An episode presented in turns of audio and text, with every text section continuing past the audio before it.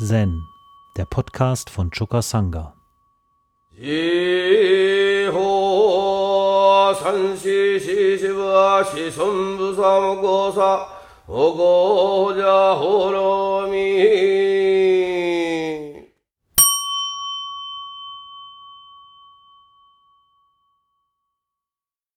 Ja, heute noch einmal eine Geschichte aus diesem Buch das verborgene Licht, die 100 Geschichten erwachter Frauen. Und diese Geschichte heißt, Ohashi verkaufte ihren Körper. Ohashi verkaufte ihren Körper in einem Bordell, um ihre Familie zu ernähren, die verarmt war nachdem ihr Vater seinen Posten als Samurai verloren hatte.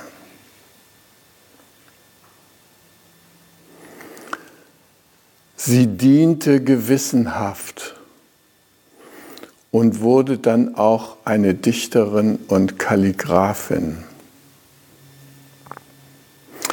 Doch quälte sie sich immer wieder mit Traurigkeit über ihr früheres Leben. Später begegnete sie Hakuin, der ihr sagte, Erleuchtung ist unter allen Umständen möglich. Er gab ihr das Koan. Wer ist die, die diese Arbeit tut?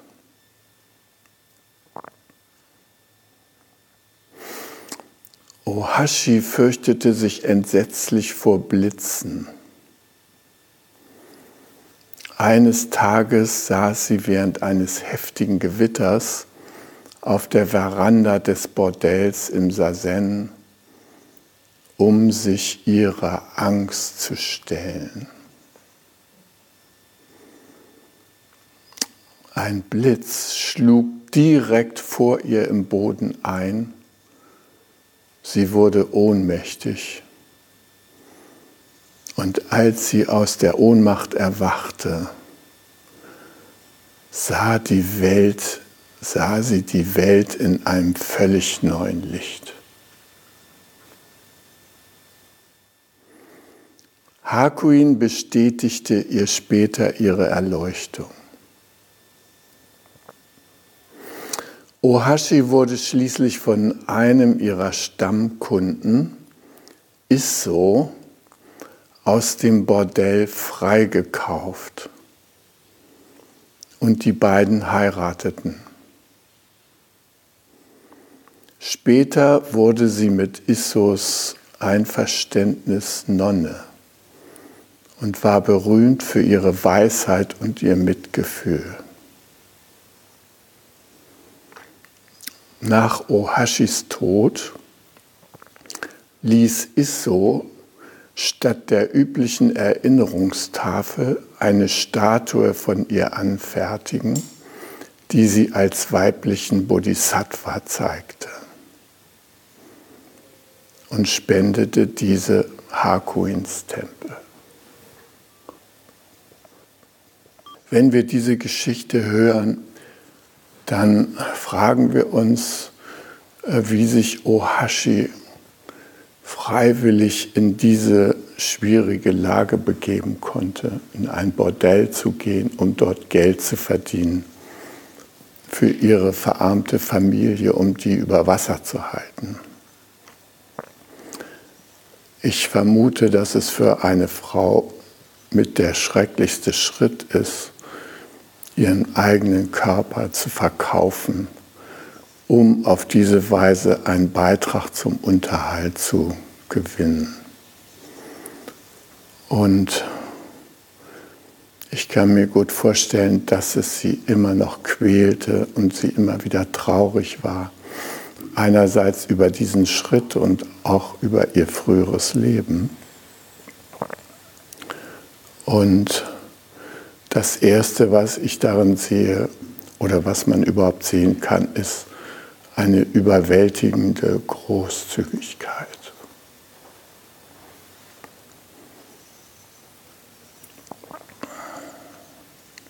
So einen Schritt zu machen, das verlangt wirklich so eine große Selbstlosigkeit. Ja, und dann begibt sie sich schließlich zu Hakui. Mhm. Und Hakuin hat einen Trost für sie bereit. Man muss sich nicht vorstellen, dass es für sie so einfach war, mal kurz bei Hakuin zu klopfen und mal zu fragen, ey, äh, können Sie mir mal weiterhelfen? Ich habe da Seelennöte und komme da nicht voran. Nee, das muss schon ein großer innerer Schritt gewesen sein und auch in gewisser Weise ein segensreicher Zufall, dass sie zu Hakuin gelangen konnte. Nun hat Hakuin in einem kleinen Postort gelebt mit seinem Tempel. Er war also allgemein so bekannt und er war auch sehr volkstümlich und er war bekannt für eine große Offenheit. Ja. Trotzdem ist es ein Schritt, einem Zen-Meister zu ähm, dem zu begegnen und sich den mit seinen Sorgen anzuvertrauen. Und er sagte, Erleuchtung ist unter allen Umständen möglich, auch wenn du unter deinen konkreten Lebensumständen so leidest, wie du das tust, eine Arbeit machst, die du so wenig gerne tust und die dir wie ein Zwang erscheint, auch unter solchen Umständen ist das Erwachen möglich. Und das war für sie eine wichtige Perspektive. Und die Frage ist, wie konnte sie unter diesen Umständen das Erwachen fördern? Und da gab er ihr das Korn, ist die, die diese Arbeit tut. Und das war ein wirklich sehr tiefgreifendes Korn für diese Frau. Denn es war ja wohl klar, dass damit nicht Ohashi selbst gemeint sein konnte mit ihrer Auffassung vom Ich und äh, von ihrer Herkunft und so weiter. Den ganzen Identitätszuschreibungen, sondern dass danach etwas gefragt wurde, was über diese, diesen Identitätsrahmen hinausgeht. Jemand, der da handelt in dieser Situation, der einerseits von diesem Ich Gebrauch macht und darüber aber als Kraft hinausgeht. Und das ist sehr tröstlich zu wissen, dass wir in jeder Lebenslage dieses große heimatlose Selbst, wie wir im Zen sagen, berühren können wenn wir uns dafür öffnen. Wenn wir klagen und uns beschweren und alles Mögliche, was in dieser Lage nur zu verständlich wäre, dann können wir diese Perspektive nicht so leicht zulassen. Und bei Ohashi half ihr ja auch noch ihre Angst vor Blitzen. Blitze sind ja eine unglaubliche Kraft und äh, man kann sich äh, natürlich fragen, wie gefährlich sind Blitze. Heute hat jedes Haus einen Blitzableiter und, oder auf, ist auf eine andere Weise gegen Blitze geschützt, ja, aber äh, wir setzen uns ins Auto und sagen, Faradayischer Käfig, fertig aus. Ja. Aber in der damaligen Zeit und in dieser bergigen Region, da sind Blitze gefährlich. Ich habe auch hier in Steierberg mal einen gefährlichen Blitz erlebt. Da war ich hier mit polnischen Ingenieuren beschäftigt, den kleinen Teich da zu bauen, wo jetzt unser Meer des Nichts ist.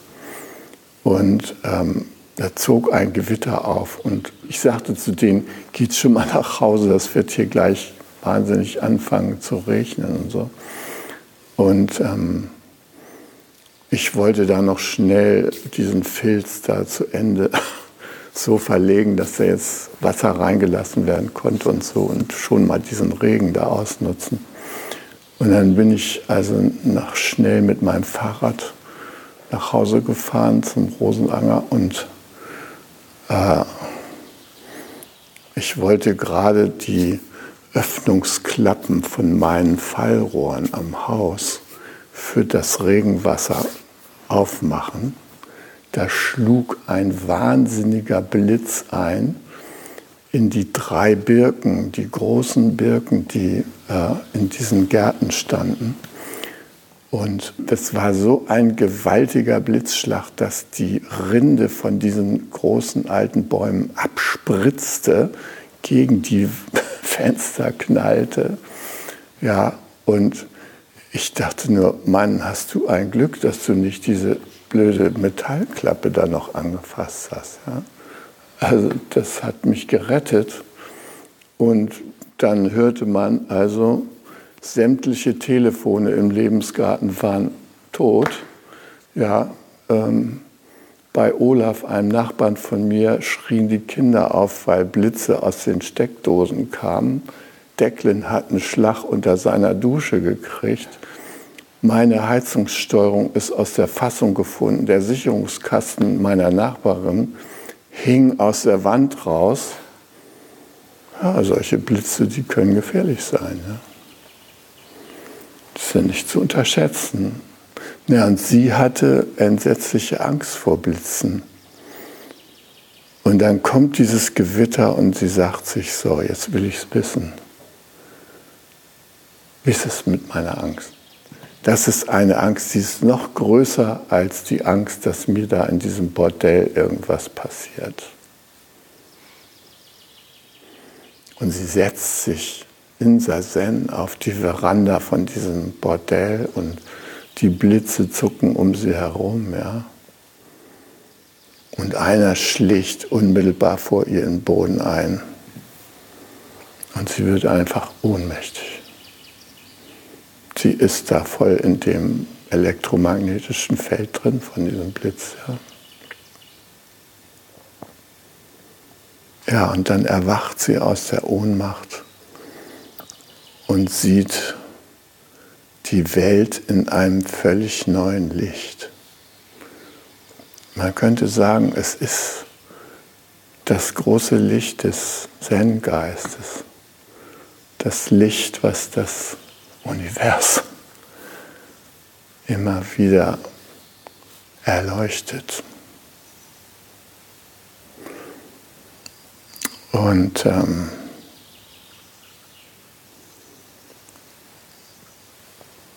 Bodhidharma, der hat ähm, in sein, seiner Schrift Umrisse der Praxis vier Übungsfelder für uns aufgetan. Ja? Und in einem Übungsfeld, das nennt er die Übung des Akzeptierens der Umstände. Und da sagt er, lebendige Wesen werden, da sie kein fixiertes Selbst haben, vollkommen von den Eindrücken der Umstände geformt. Sowohl Leiden als auch Wohlbefinden werden von den Umständen erzeugt. Wenn man angenehme Umstände erlebt wie Wohlstand und gutes Ansehen, dann kommt dies von guten Handlungen der Vergangenheit. Jetzt mag man die guten Früchte ernten. Doch wenn diese aufgebraucht sind, wird das vorbei sein. Warum sollte man da feiern? Erfolg und Scheitern hängt von Umständen ab, während der Geist dabei weder verliert noch gewinnt. Sich weder von dem Wind des Glücks noch von dem Wind des Unglücks bewegen zu lassen, bedeutet im Einklang mit dem Weg zu sein. Dies wird die Übung des Annehmens der eigenen Umstände genannt. Das ist das, was dieser Blitzschlag hervorgerufen hat. Das Annehmen der eigenen Umstände. Und das ist in so einer Situation eine große Herausforderung. Und auch für uns stellt sich die Frage, wer ist der oder die, die eine bestimmte Arbeit tut. Wir kennen das auch. Irgendwelche Situationen, wo wir denken, ähm, wir wissen nicht, ob wir das bestehen werden. Alltagssituation.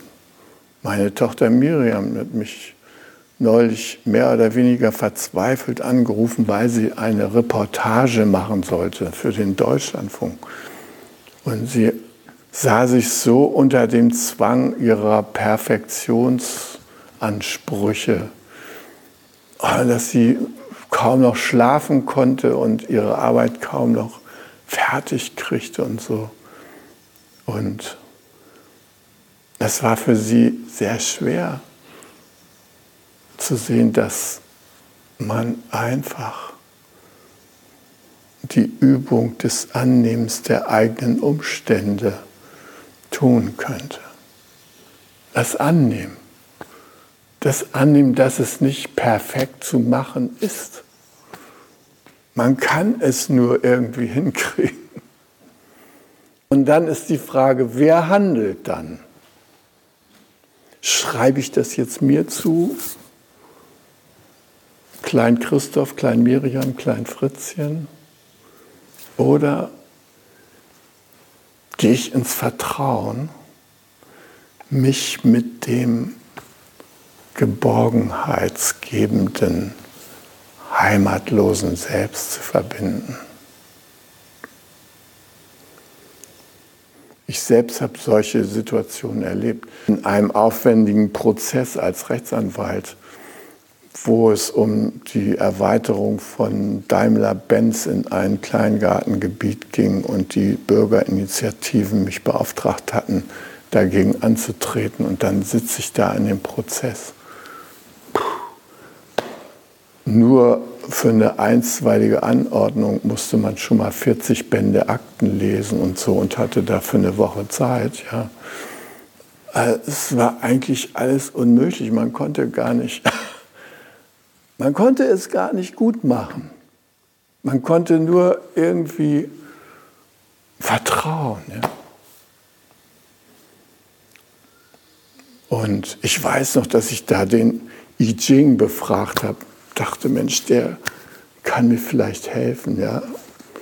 Und dann habe ich den, das Zeichen, das Auftreten gezogen.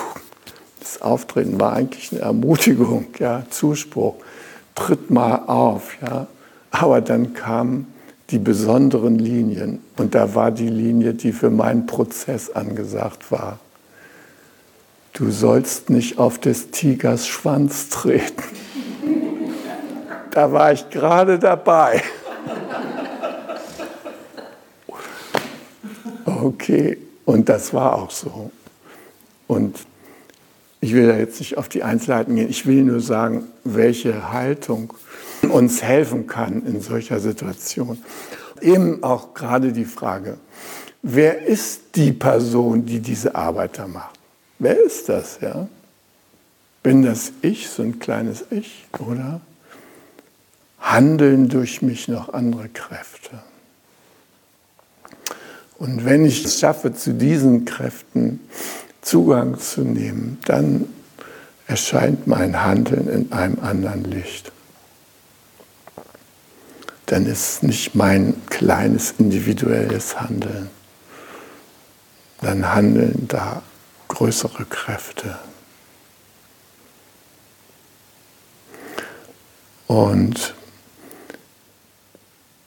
Hakuin, der war ja mit seinem Ratschlag eine Seltenheit, weil natürlich die Familie, ne, Samurai-Familie, da steht ja die Ehre auf Platz 1. Ne? Und dann so eine Tochter, die dann ins Bordell geht und so. Ja, die haben natürlich damit gehadert und das womöglich moralisch gesehen oder sowas, ja. Aber wenn man sich diese Frage stellt, wer ist die oder wer ist derjenige, der die Arbeit tut, dann gelangen wir auf eine Ebene, die ist nicht moralisch, die ist lebendig, die ist das große Leben. Das große Leben ist nicht moralisch. Das große Leben ist so.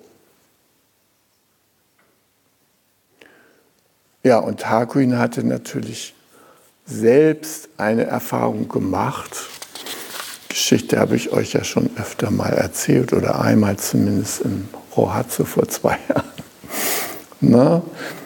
Also der in seiner Nachbarschaft so beliebte Hakuin, ja, dessen reinen Lobes, dessen reinen Lebenswandel man allgemein da preist und pries, ne?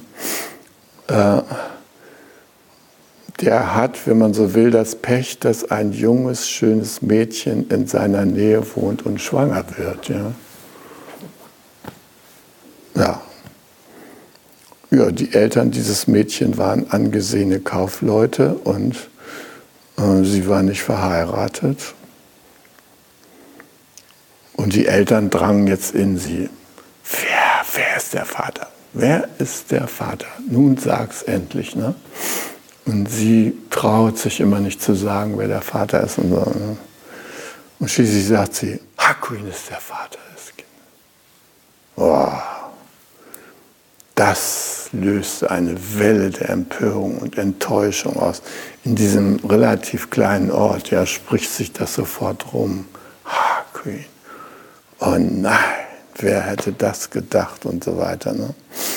Und die Eltern gehen auch wütend und enttäuscht zu Hakuin und sagen also, na,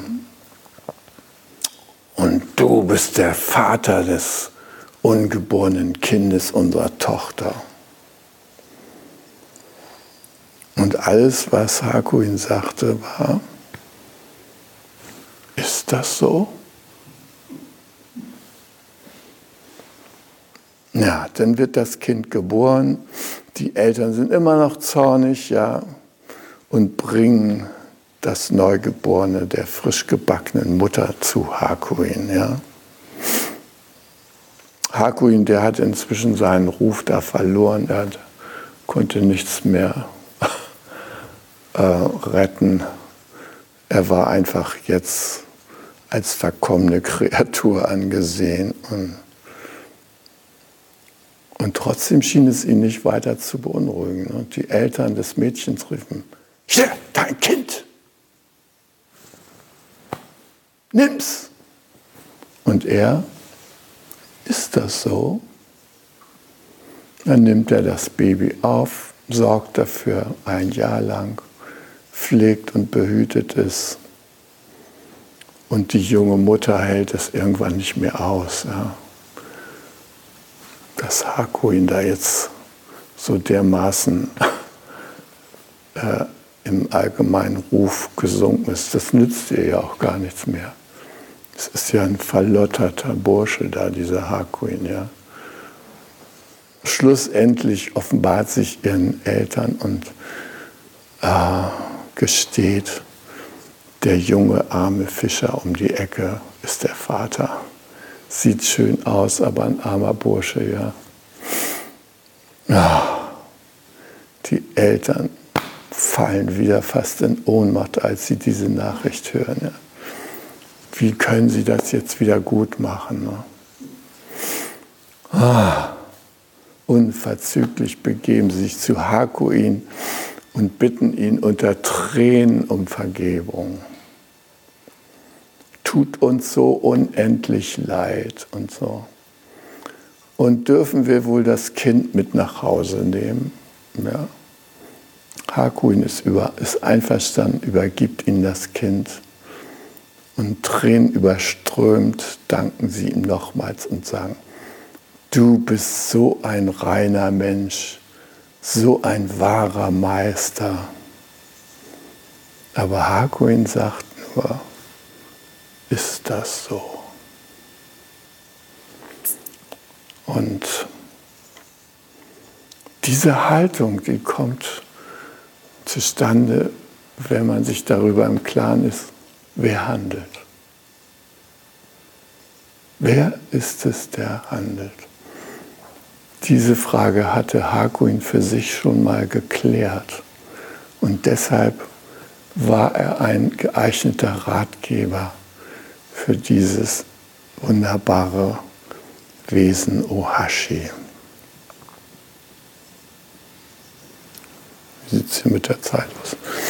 Ja, also die Judith Randall, die dieses, ähm, diese Geschichte dann noch kommentiert in dem wunderbaren Buch, ähm, die macht uns noch darauf aufmerksam, was wir aus diesem Leben von Ohashi so lernen können. Ne?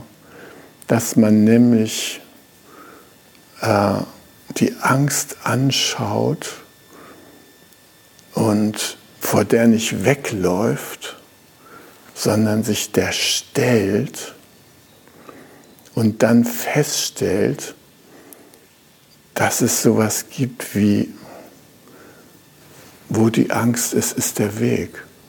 Und das kann dann manchmal total überraschend sein, was dabei rauskommt.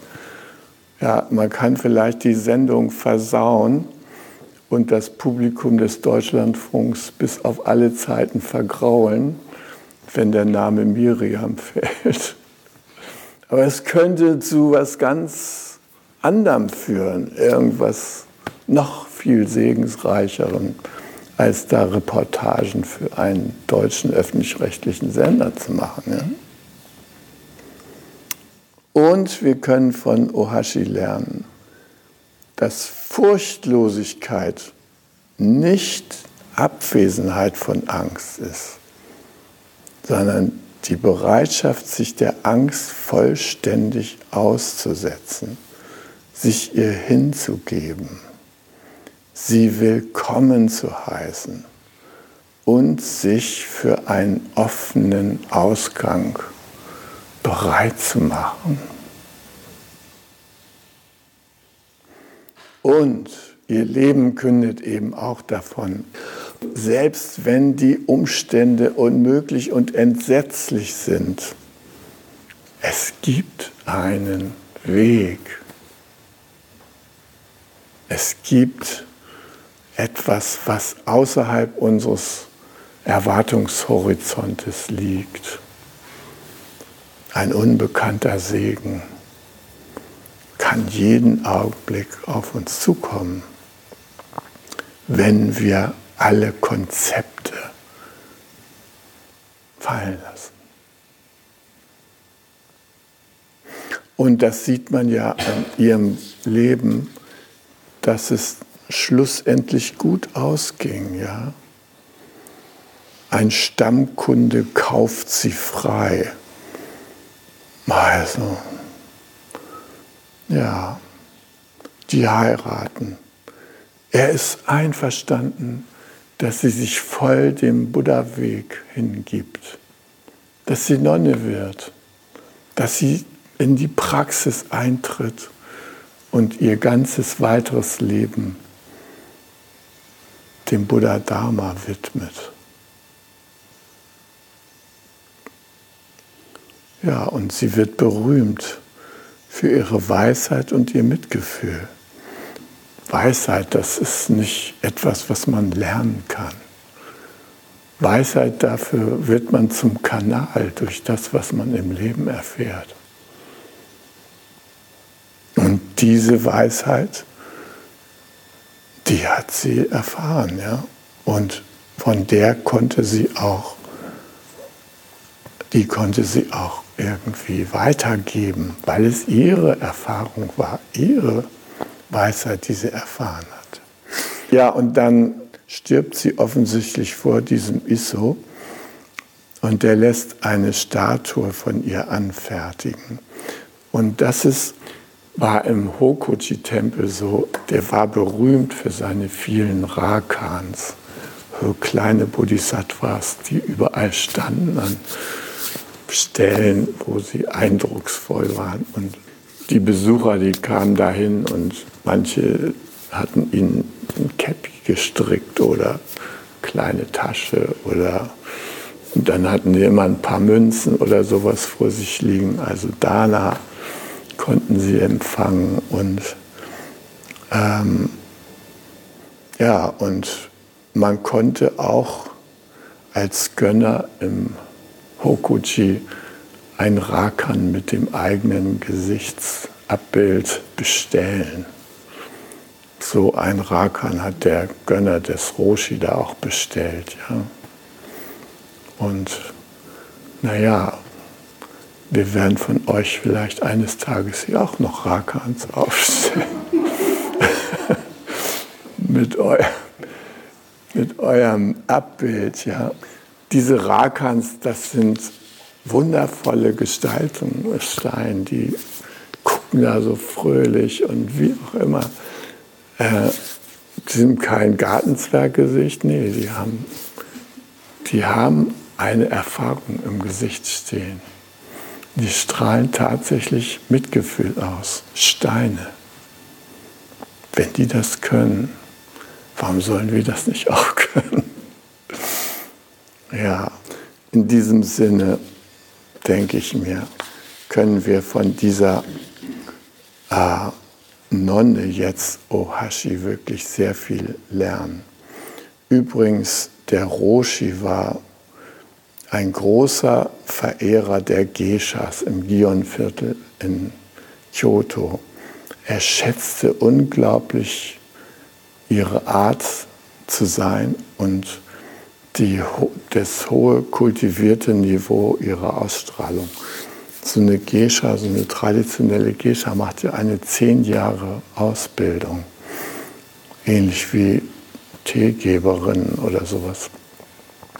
Und der Roshi war immer von der Fähigkeit der Geishas, sich persönlich so zurückzunehmen und sich vollständig einzustellen auf die Besucher, die sie dann bewirtet haben oder wo sie zugezogen wurden als so eine äh, lichtvolle Gestalt, die eine schwierige Verhandlung unterstützen kann durch ihre Anwesenheit. Und die Geishas, äh, die überraschen diese Besucher, die dort kommen, durch ihre unglaubliche Informiertheit über die Lebensumstände der äh, Gäste. Ja?